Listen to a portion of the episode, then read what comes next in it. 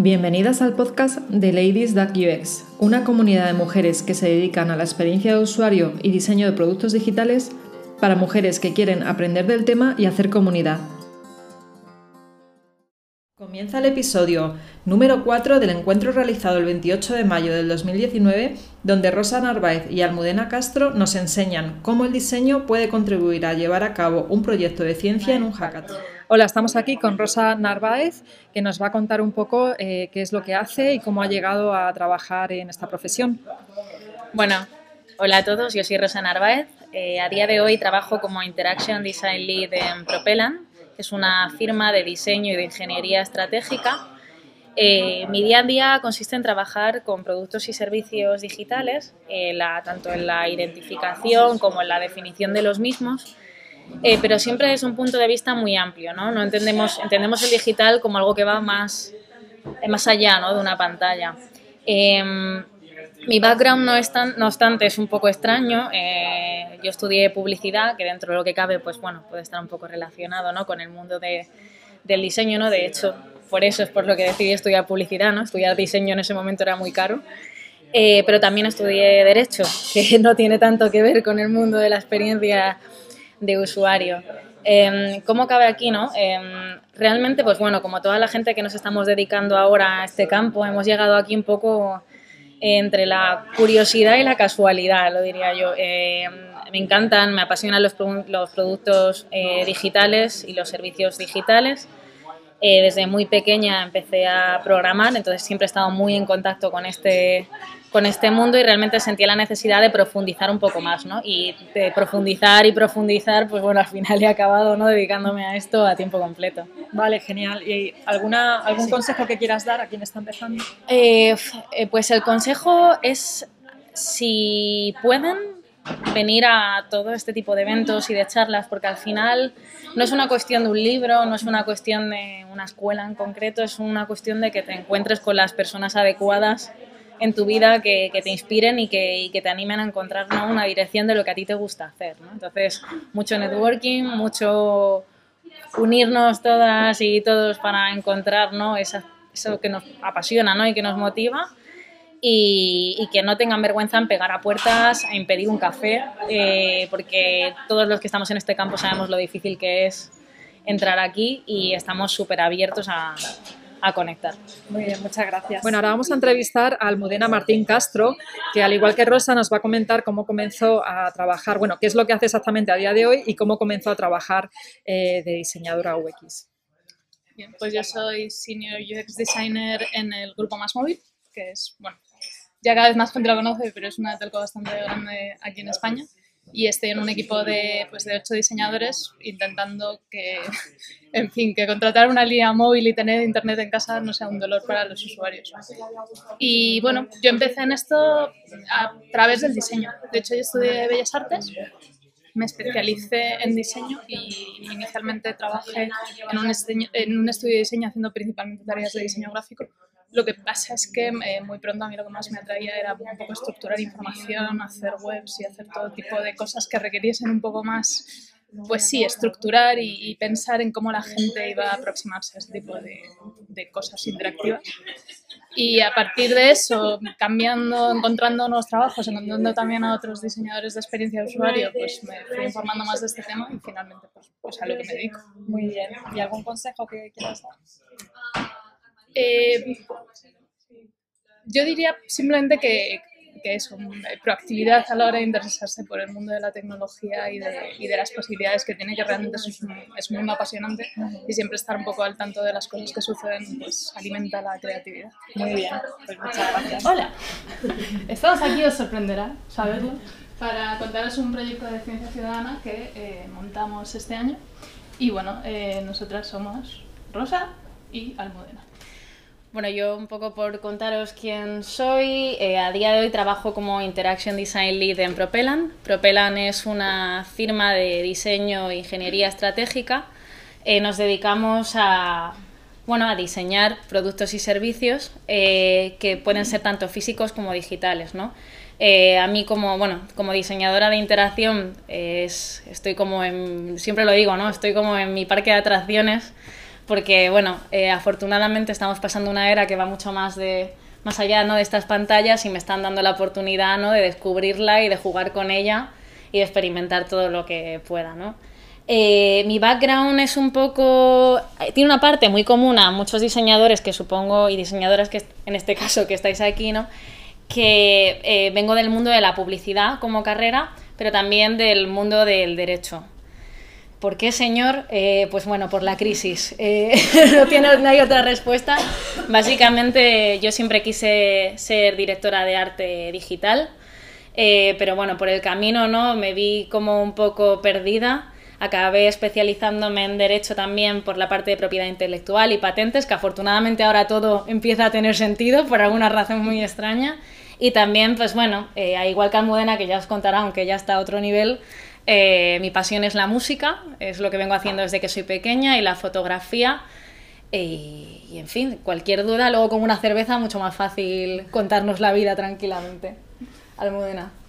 Eh, vale, pues yo también soy diseñadora. Eh, en mi caso yo trabajo en el grupo Más Móvil, estoy ahí de Senior UX Designer con un equipo majísimo de ocho diseñadores. Eh, somos muy felices y hacemos cosas muy guays.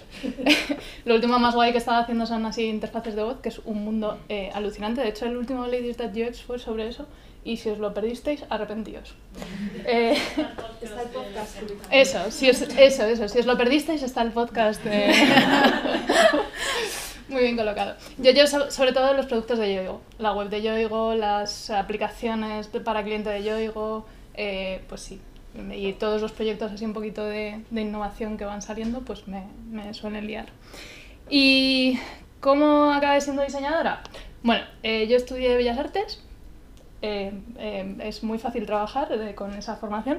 De hecho, bueno, sí que me especialicé un poco en diseño, cogí asignaturas de eso y acabé pues metiéndome sobre todo en, un, en una agencia de publicidad, pero cada vez me gustaban más los proyectos web y, y ese tipo de proyectos donde tienes que estructurar la información y hacer como una especie de narrativa. Y bueno, como estaba claro que era lo que más me gustaba, pues acabé haciendo principalmente eso cambiando muchísimo de empresas. Creo que el actual es el trabajo más largo que he tenido con un récord de año y medio. y, y, nada, también algunas me conoceréis porque hago como charlas y divulgación y cosas. Eh, la cara B de mi currículum es que hago mucha divulgación y también divulgación de la ciencia y de la ciencia y música, que es a lo que se refería Rosa. Y pues porque también estudié física y, bueno, en fin, tengo hobbies muy raros, ¿vale? Esa es o sea, la versión corta de eso es eh, que tengo hobbies raros. Y bueno, hoy estábamos aquí eh, para contaros eh, qué hacemos aquí. En concreto, qué hacemos fucking here, en el Palacio de la Moncloa, ¿vale? O sea, con Pedro Duque, what the fuck, ¿vale? Y para contaros qué hacemos aquí y aquí, tenemos que contaros una historia que empezó el octubre pasado, cuando Rosa nos lió, bueno, a todos los equipos, a todo el equipo que luego participamos en el hackathon, también está ahí Iñaki, que, que fue otro miembro del equipo, pues básicamente nos sacó de cañas y nos dijo, oye, ¿qué os parece trabajar un fin de semana entero, eh, sin descanso, de viernes a domingo, pero trabajar para un reto de la NASA? Y bueno, ella nos lió, nosotros dijimos que sí, y Sí, bueno, aquí va un poco la historia de cómo me vine arriba. Eh, básicamente porque, bueno, eh, Almudena, si bien ha dicho ella, eh, tenía ya relación con el mundo científico. En mi caso, la única relación que tenía era una relación sentimental, porque mi chico es científico, pero más allá de eso no tenía nada. Solo mucha curiosidad, ¿no? nosotros no, bueno, en mi caso me encontré un día con un póster bastante feo, todo hay que decirlo, eh, de que decía NASA Space Up Challenge y dije, bueno, ¿qué es esto, no? Eh, y descubrí que, que, bueno, que la NASA cada año convoca a personas de todo el mundo, sin diferenciación de edad, ni no hay, creo que es a partir de los 18 años o 16, para resolver problemas que ellos tienen relacionados con los datos en su día a día. Em, a mí, bueno, especialmente no esta mentalidad que tenemos las personas de UX, que es de resolver problemas, yo dije, vale, no tengo ni idea del espacio, pero sé resolver problemas. Entonces, bueno, pensé, ¿no? ¿Cómo, ¿Cómo puedo, no, liar a las personas más listas que conozco para que me acompañen? Porque si no, pues bueno, una sola en el equipo, pues como que no hace mucho, ¿no? Y es así como acabamos aquí. Para poneros un poco en contexto, este es un hackathon en el que te presentan 30 retos, tienes que elegir uno de ellos y se celebra al mismo tiempo en 200 ciudades de todo el mundo. Eh, este año participaron unas 18.000 personas y solo se eligen 6 ganadores, 6 equipos a nivel global, ¿no? En nuestro caso fuimos ganadores del premio de Best Use of Science, que yo creo que nos hace sentir especialmente orgullosos porque había otros más inspiracionales, ¿no? Que es lo que espera de un diseñador, ¿no? Oh, ¿cómo inspira? Y ya. Eh, pero en este caso que la NASA nos lo reconociera, pues nos pareció especialmente guay, ¿no? Y simplemente comentaros, eh, antes de entrar al reto en sí, que este año hay otra convocatoria que vais a ver si os apuntáis a muchísimos ingenieros, no os asustéis, yes we can. Eh, porque, bueno, realmente eh, luego os contaremos un poquito más. Fue la naturaleza de ser tan diferentes en el equipo lo que hizo que pudiéramos llegar ¿no? hasta donde llegamos. Sí, de hecho eso es una cosa, o sea, como que oyes hackathon de la NASA y es un poco como... Eh... Sí, vas haciendo el moonwalk hacia, hacia atrás, o sea, y vas despidiendo a los aeronáuticos... O sea, es un concurso de ideas, no es un concurso de code ni de ser el más friki de la sala, ¿sabes? Sí. Bueno, si eres friki ayuda, ¿eh? ¿eh? Todo hay que decirlo, por lo menos, pero sí. Por lo menos que seas muy fan de la NASA y quieras estar ahí un fin de semana duro. Sí. Pero bueno. Eh, de todos los retos, a nosotros el que más nos gustó o el que más nos estimulaba, por así decirlo, era el reto del Hubble. Eh, lo que nos proponían era que creáramos un juego utilizando las imágenes del Hubble, que es un telescopio, eh, para quien no lo conozca, que va tomando pues, fotos ¿no? del espacio eh, y esas fotografías, pues, pues bueno, ¿no? Tenían que ser como ese elemento integral del juego. No nos decían, aunque se llame Space Apps Challenge, no quiere decir que sea un reto de apps. Con apps se refiere a aplicaciones dentro del espacio, que puede ser desde un robot que haga no sé qué en la luna, que eso obviamente no es una app, ¿no? Entonces, en este caso nos decían que podía ser un juego de mesa, un juego de cartas, pensamos en un escape room, eh, que fuera competitivo, colaborativo, multiplayer, single player, daba exactamente igual y que estuviera enfocado en la ciencia, la estética, o sea, era súper abierto, ¿no? Em, nos fue muy útil, en este caso como UX designers, hacer un ejercicio de ideación al principio del reto, porque estábamos entre, entre este y otro muy muy bonito que era el del Golden Record. No sé si conocéis la historia del Golden Record, pero es una grabación que se mandó al espacio con todos los sonidos de pues todas las personas en todos los idiomas del mundo diciendo hola, eh, sonidos del agua, de la tierra, un poco por si alguien lo encontraba por ahí, el ser humano que nos creemos todos tan importantes, pues nos pudiera escuchar y pudiera descubrirnos lo que era la o lo que es la humanidad, no depende de lo lejos que llegara. Y era como hacer el reto, o sea, el reto era hacer ese disco del siglo XXI, que era muy muy molón, pero nos dimos cuenta de que era quizá excesivamente inspiracional para el objetivo que teníamos como. Sí, precisamente por lo abierto que tenía y lo corto del tiempo, casi era más fácil irse a una cosa más cerrada. Y bueno, y también fue clave la sesión de ideación porque eh, hacer eso, o sea, el, enfrentarte a, oye, voy a intentarlo y vamos a ver qué sale. De hecho, nos dio una medida de cuál era el reto que más, eh, más fértil era en nuestro caso. Y de una salieron unas pocas ideas súper abstractas y súper poéticas y muy bonitas.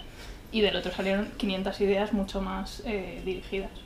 Y bueno, nos quedamos con este. Sí, entonces lo que vamos a hacer ahora es una simulación eh, del pitch que dio Almudena. Eh, teníamos que presentar en tres minutos y bueno, como no queremos eh, estar todo el rato hablando de nuestro libro, ¿no? Básicamente Almudena va a hacer ese pitch. Es importante que prestéis atención porque luego vosotros tendréis que hacer vuestro pitch. Entonces es importante que estéis todas así como muy atentas porque, porque es, es difícil, ¿no? Sobre todo la estructura, cómo se cuenta narrativamente, ¿no? Eh, eh, la historia. Y, y, poco más, o sea, Modena, eh, cuando tú me digas, vale, arranco. ¿Estás al, al, cargo de las diapos? Sí, vale, guay. I'm in charge. Pues nada, bienvenidas todas. Somos parte de Pillars of Creation, eh, este equipo multidisciplinar de gente guapísima que veis aquí. Y bueno, hoy en realidad venimos aquí a hablaros de un grave problema. El problema que tenemos es que tenemos telescopios magníficos que generan, una cantidad de datos valiosísima, pero no tenemos la capacidad de procesar esos datos. Realmente eh, son datos que requieren un tipo de procesamiento visual que para los humanos es muy sencillo, pero que computacionalmente es tremendamente complejo. Solo el Hubble, por ejemplo, genera más de un giga de datos cada hora. Simplemente no tenemos tiempo para procesar toda esta información. Pero, ¿sabéis quién tiene tiempo? La gente que juega al Candy Crush. Esto no es coña, ¿vale? Eh, solo en España se han jugado 40.000 millones de partidas. Eso es tres veces la edad del universo en años. Entonces nuestra solución es muy sencilla. Consiste en jugar todo este tiempo libre con la necesidad que tiene la NASA de buenos ojos y procesamiento visual.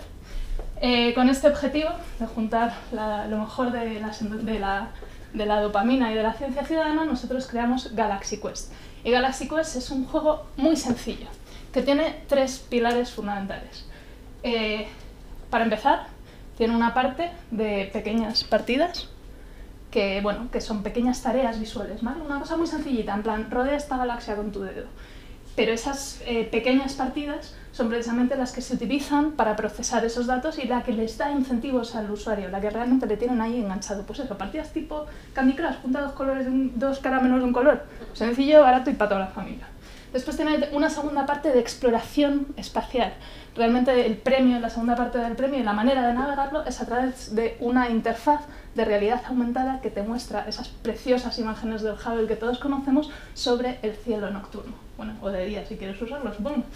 Y después eh, también tiene un sistema de incentivos que permite, por una parte, evaluar la calidad de los datos, evaluar la calidad de ese procesamiento visual que decimos que hacen los usuarios y al mismo tiempo darle premios a esos usuarios y establecer, pues eso, la gamificación, ¿no? El, tú eres el mejor y a ti esta partida se te da un poquillo peor, ¿no? Establecer pues todo ese sistema de recompensa que realmente es el que finalmente nos mantiene enganchados a todos los juegos a los que jugamos.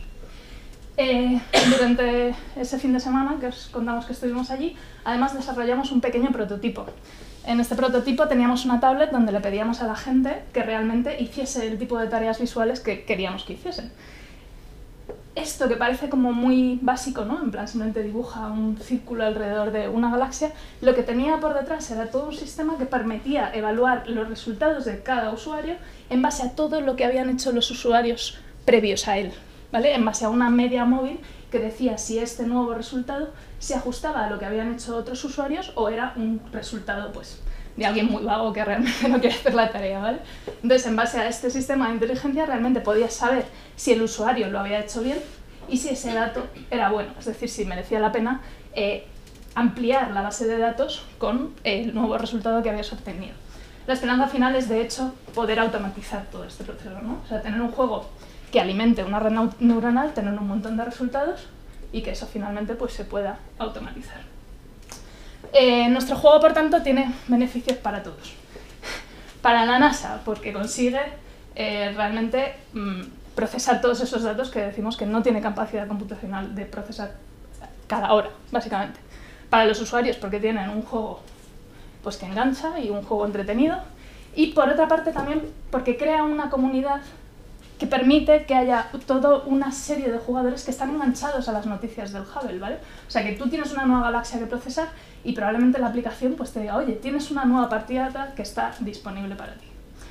Pero bueno, ya sin más, y después de haberos contado las maravillas del Galaxy Quest, os dejo con el teaser de, del juego.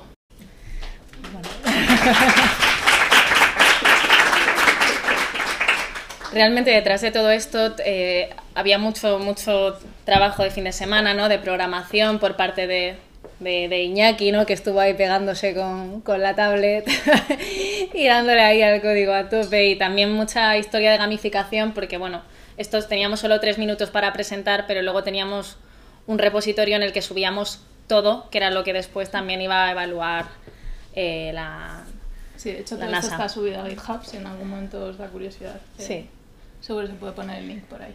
Aquí ya estábamos bastante borrachos, eh, hay que decirlo porque eh, la verdad es que no nos lo esperamos para nada, entonces cuando nos dijeron que éramos ganadores locales, ¿cómo decirlo? Eh, ni de broma pensamos que íbamos a ser ganadores globales. Esto es una cosa que se sabe como a los dos o tres meses. Sí.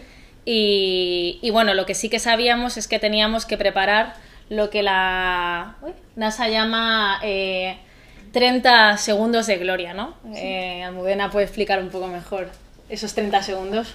Sí, eh, efectivamente, o sea, nosotros pasamos en la, en la final local, que consistía básicamente en hacer eso, la charla de tres minutos y que un jurado dijese qué guay. Y después eh, teníamos una semana para montar eh, un vídeo de 30 segundos. Eh, no, no sé qué científico decía que, que había escrito una carta muy larga a alguien y le decía, oiga, no tengo tiempo para escribirte una carta más corta. Vale, pues con el vídeo pasa lo mismo, o sea, hacer un vídeo corto es el infierno. Porque hacer ese trabajo de síntesis requiere realmente, eh, básicamente, pues borrar y reescribir mil millones de veces.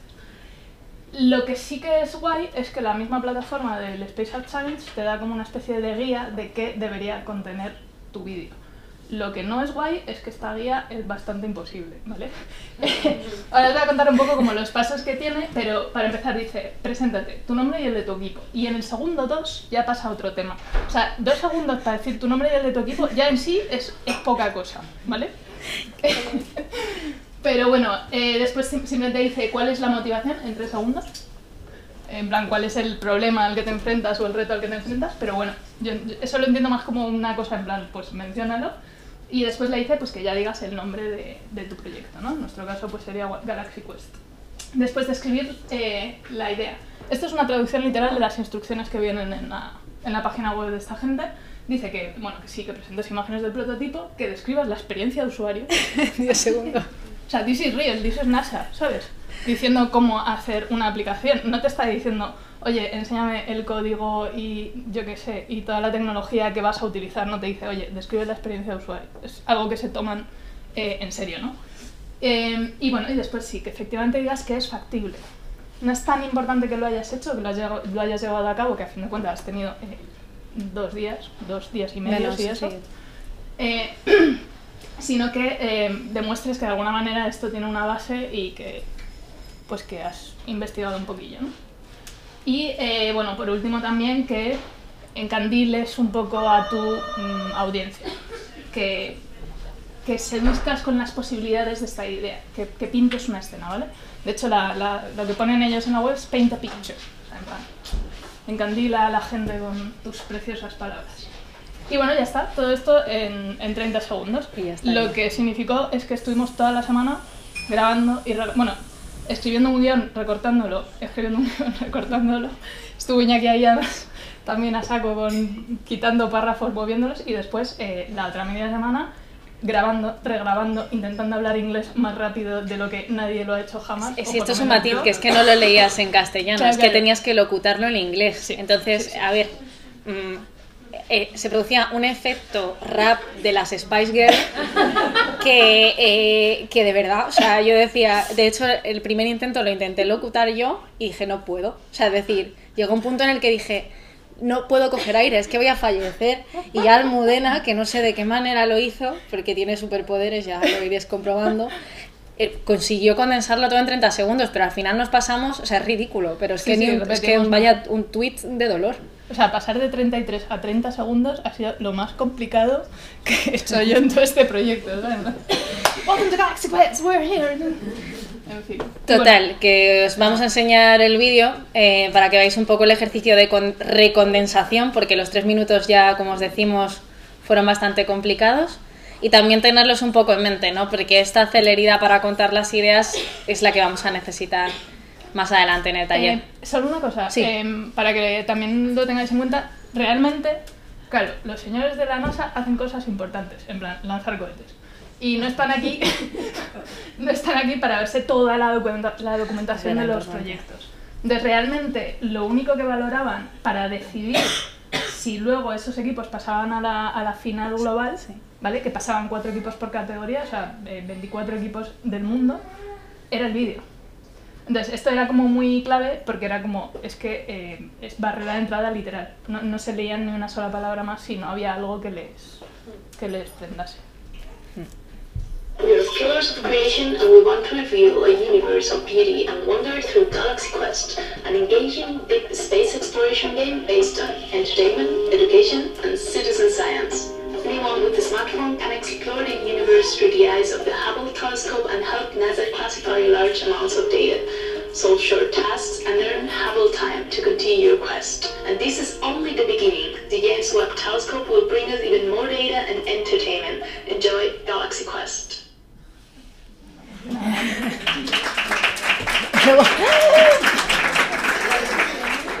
Bueno, aquí también decir que había una, una, dificultad añadida que todos los recursos tenían que ser en abierto, es decir, nada de lo que pudimos hacer y nada de lo que podíamos enseñar, ni tan siquiera la música, eh, podía ser de, bueno, que de alguien que no nos hubiera dado permiso o nosotros. Entonces, pues bueno, eh, era una capita extra porque no podíamos añadir, dices, montas un vídeo, pues con vídeos que encuentras por ahí. No.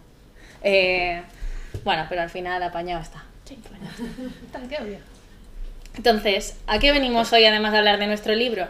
Pues a hablar de ciencia ciudadana, que es un tema que, que bueno, que curiosamente no, no suele salir de todo lo que creemos que debería ¿no? en los foros de diseño. ¿no?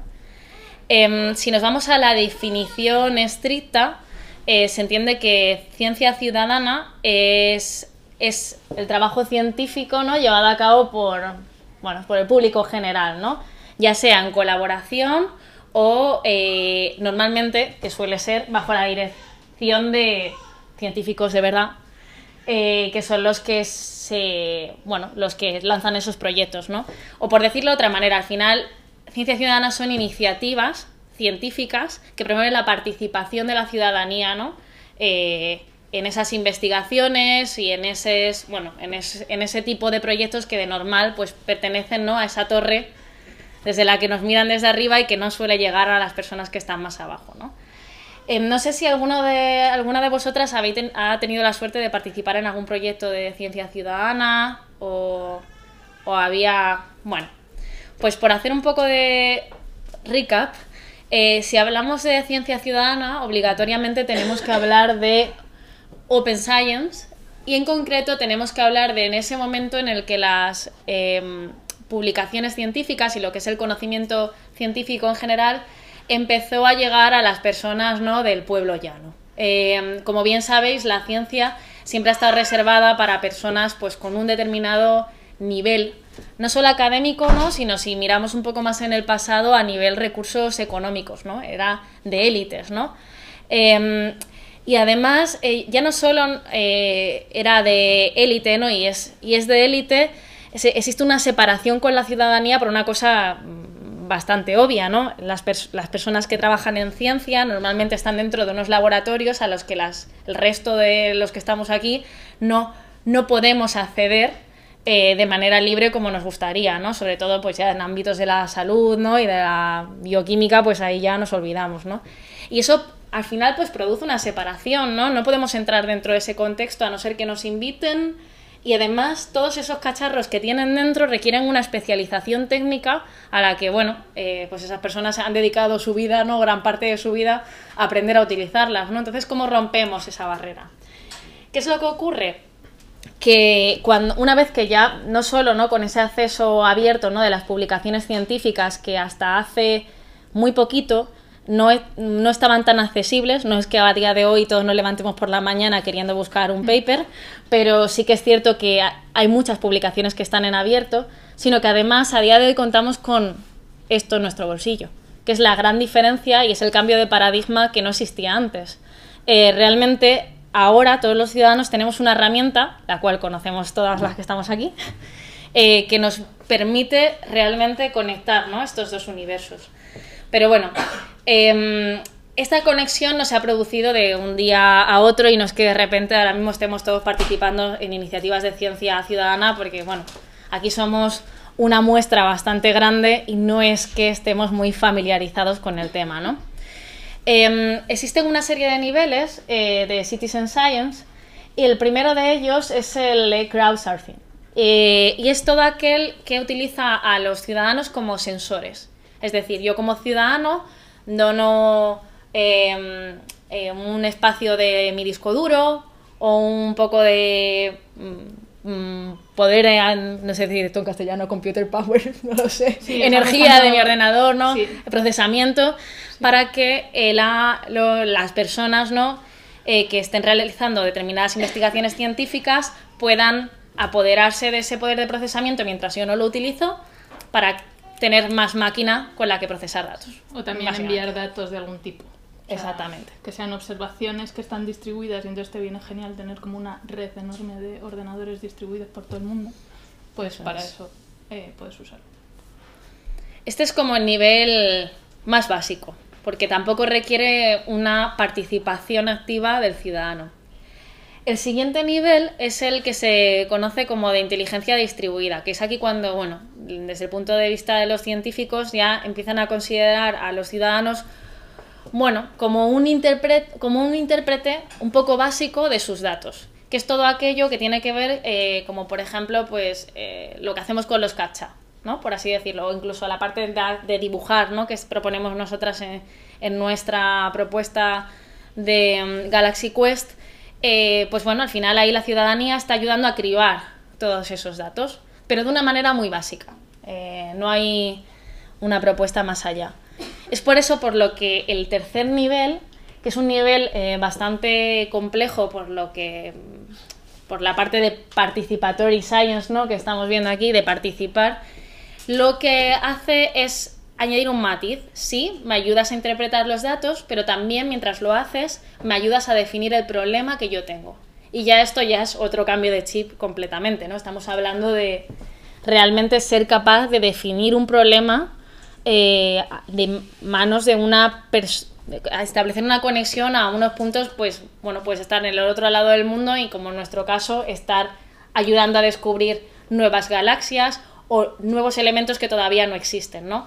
Nosotros con nuestra idea, pues como que trascendemos, ¿no? Un poquito entre el nivel 2 y el nivel 3, pero en ningún caso llegamos a un nivel que es el nivel 4, que no lo hemos puesto por aquí, que es que ya no solo hacemos partícipe a la ciudadanía, que es el nivel más extremo, ni a, en el problem definition, sino también el recopilar datos y analizar datos para contemplar nuevas hipótesis. Ese es como el, el escenario perfecto ¿no? de fusión entre la ciudadanía y la ciencia.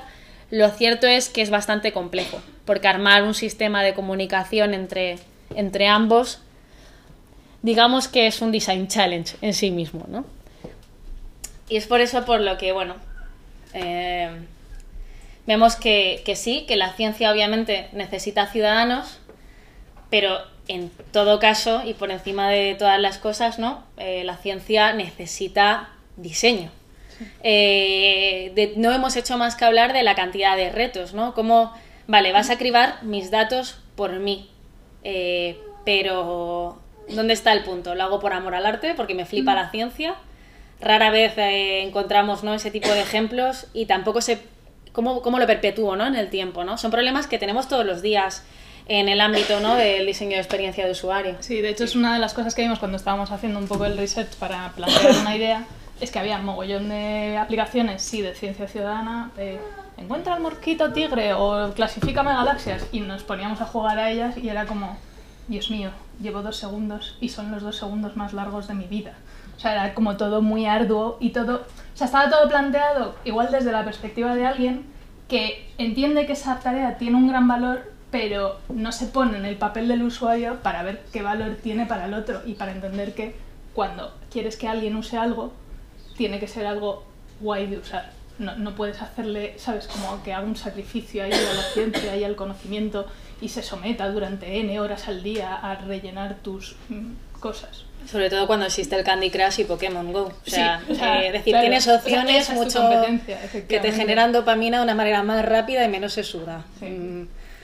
Eh, por traeros algunos ejemplos de crowdsourcing, eh, bueno, está este que es muy curioso, que es el de SETI, que es que donas parte de, de los recursos de tu ordenador para eh, encontrar vida alienígena por ahí. Eh, esto existe, esto es real, es de los primeros que surgieron.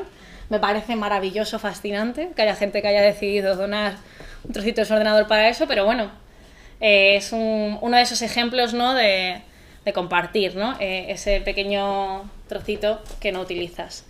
Luego tenemos otro eh, como el de, de Ci- de Citizens as Sensor, porque lo queríamos poner un poco para que vierais un poco la diferencia. Una cosa es donar parte del poder de tu ordenador y otra cosa es actuar como sensor. ¿Qué es actuar como un sensor? Pues en este caso es una Globe at Night, era una iniciativa para concienciar a la ciudadanía sobre el problema que existe con la, con la cantidad ¿no? de, de, luz, eh, de la polución lumínica que tenemos en las ciudades, entonces lo que pedían a los ciudadanos es que ellos midieran la cantidad de luz que recibían desde sus casas y que metieran ese dato dentro de la plataforma. Como podéis ver, cantidad de esfuerzo, eh, entre otras cosas, instalarte un programita, etcétera. Bueno, en fin, sabemos que a día de hoy ahí hay muchos momentos en los que los usuarios se pueden caer. Si hay un caso de éxito total y absoluto es el de Foldit. Eh, Foldit, em, los, científicos lo que querían resolver es un problema que tenían con el plegado eh, de las proteínas y con su estructura 3D. No vamos a entrar aquí en detalle porque, bueno, tampoco nos compete mucho. Pero el caso es que hicieron un juego en el que tú podías ir probando diferentes formas de plegar. Y guess what? En solo tres semanas, los jugadores de Foldit lograron resolver un problema que los científicos no habían podido resolver en un montón de tiempo. Y esto se explica por una de las razones, eh, que es el hecho de no tener ningún tipo de sesgo al respecto, el probar opciones que igual una persona con una mentalidad pues más científica pues no son posibles ni tan siquiera se las plantea y dice bueno esto es una estupidez no y otra pues la por la que va a contar Almudena. Sí eh, una de los eh, claves de todo este tipo de inteligencias que se uy, de inteligencias de aplicaciones que se basan en la inteligencia distribuida es el concepto de wisdom of the crowds que es, eh, además de un concepto así científico, es el título de un libro que escribió un señor en 2004 cuyo nombre no recuerdo, pero empezaba por ese. Y lo siento, o sea, tengo hoy el día, en fin. Eh, pero bueno, la idea de esto es que eh, finalmente, si tú preguntas a muchas personas sobre algo, y no solo eso, sino que además entre ellos no comparten información de manera que no se sesgan, el promedio de todas sus aportaciones es más certero que eh, cualquiera de las aportaciones individuales. Y para que entendáis esto, os voy a contar el ejemplo que pone este libro al comienzo del todo, ¿no? Al comienzo del todo de la narración. En una feria de ganado de Estados Unidos, sorteaban una vaca y quien se llevaba la vaca era el que acertase su peso. Bueno, pues resulta que el resultado que más, que más se aproximó no fue el de ninguno de los que habían intentado acertar el peso de la vaca, sino el promedio de todos los resultados. Entonces, la idea de esto es que, aunque no tengas mucha información sobre algo, aunque no seas un experto pesador de vacas con los ojos, eh, cuando tienes suficiente cantidad de datos, habrá gente que se equivoca por encima y habrá gente que se equivoque por debajo. Pero si esos, esas estimaciones no están interfiriendo entre sí, no están sesgándose o no están influenciándose por factores externos, pues finalmente el promedio es bastante probable que elimine el ruido en ambos sentidos. Es decir, que el promedio elimine los errores por arriba y por abajo. Eso es un poco también lo que nosotros queremos explotar en la, en la aplicación, ¿no? O sea, oye, no sabemos qué forma tiene esta galaxia, pero seguro que si 100 tíos la intentan redondear, probablemente el promedio esté bastante bien. Y bueno, pues también es la clave de esto, eh, de esto de las, de las proteínas. Porque es un problema que quizás analíticamente ninguna persona de forma individual sea capaz de adivinar. O sea, es como una figura que puede ser muy compleja y un individuo pues con sus sesgos y con tal probablemente no lo acierte, pero si pones a mil tíos, algunos lo doblarán bien, otros lo doblarán mal, pero quizás encuentren entre todos la solución correcta. Sí, y de hecho el de la versión evolucionada de este para otro problema engancha muchísimo. Es de los pocos casos que de verdad, eh, además tiene sonidicos y bueno, la música la verdad es que tiene un papel muy importante en todo este tipo de iniciativas. Y os recomiendo que investiguéis porque, porque hay cosas que están bastante bien, pocas, pero esta está muy bien. Y luego, bueno, simplemente el ejemplo de ciencia de Participatory Science queríamos contaros una que, que está en activo ahora, em, que se llama Castaway. Em, esta es bastante curiosa porque es los eh, científicos lo que llevan la investigación parte de una, de una hipótesis. Ellos, ellos tienen una hipótesis de cómo creen que se ha originado ¿no? todo este cambio climático, pero cuando miran hacia atrás son, tienen como piezas que son incapaces de responder. No saben por qué se extinguió una determinada especie, no saben qué temperatura hacía eh, en ese momento, no, no tienen esos nexos en común. Pero ¿qué es lo que tienen? tienen los diarios de a bordo que llevaban eh, mm, aquellas eh, embarcaciones que viajaban hacia el Atlántico. Eh, tengo aquí la fecha, en, los, en 1960, y en esos diarios se registra en mapas pues cuáles eran las especies que, especies que veían cada día, qué temperatura hacía ese día, qué mes del año. Entonces, lo que están haciendo ahora es han abierto toda esta cantidad de datos para que las personas no solo les ayuden a clasificar esos datos, sino también a, a, a ver realmente dónde están esos patrones, a participar activamente en encontrar las razones por las cuales eh, una especie, por ejemplo, se ha extinguido, por qué, qué temperatura hacía, eh, cómo estaban de repente los, los polos en, e- en esa, en esa fecha. En fin, es muy interesante, desde luego la historia es increíble, pero una vez más, si entras, si buscáis Castaway y tenéis la suerte de encontrarlo en Google, porque ni Google lo encuentra, El SEO eh, el SEO tampoco sabe lo que es Citizen Science, os vais a encontrar con una web muy fea, muy mal explicada, en, cuando es un problema súper emocionante. Se participe de la búsqueda en estos diarios de esas pistas, ¿no? Es casi un escape room en sí mismo. Entonces, tenemos mucho que hacer, amigas. Así que nada, como ya nosotras os hemos contado todo lo que está haciendo la ciencia por nosotros, vamos a ver qué podemos hacer nosotros, nosotras por la ciencia, ¿no? Sí, ahora os toca a vosotras. Eh, claro, queríamos que esto fuese un poquito más dinámico y también eh, convenceros activamente de que en octubre os presentéis a la Hackathon de este año, que es una cosa muy guay. Y entonces eh, os hemos traído uno de los retos que no pudimos escoger, pero que nos hizo tiling mucho durante nuestros días allí. Y es un reto además que yo creo que por el perfil de las que estamos aquí nos va a molar. Es, bueno, es uno de los retos de este año, ¿vale? Que no sé si ha quedado claro. Uno de los 30 retos que proponía. Y era un reto que se llama Artify the Earth, ¿vale? Entonces el rollo es ¿Son de los, los que te presentas este año o de los que de los que fueron de 2018. Vale. Pues, Sí, los de este año no se conocen todavía, todavía. no se sabe. Todavía no se sabe.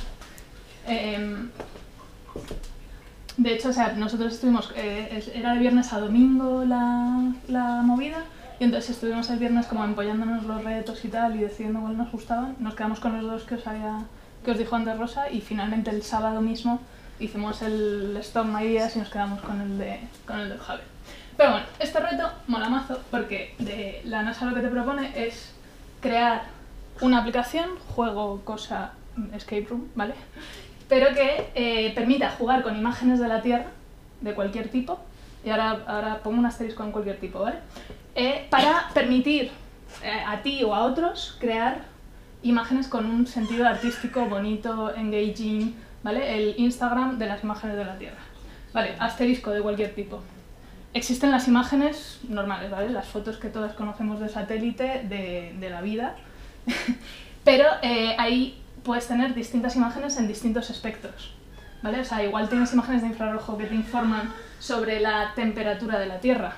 O igual puedes tener imágenes, yo que sé, que te informen de, mm, yo que sé, cómo se refleja la radiación social, uy, solar. Hostia, la radiación social, qué concepto. No te preocupes. Hay otros políticos que han dicho cosas peores. Radian hija. cosas, ¿sabes?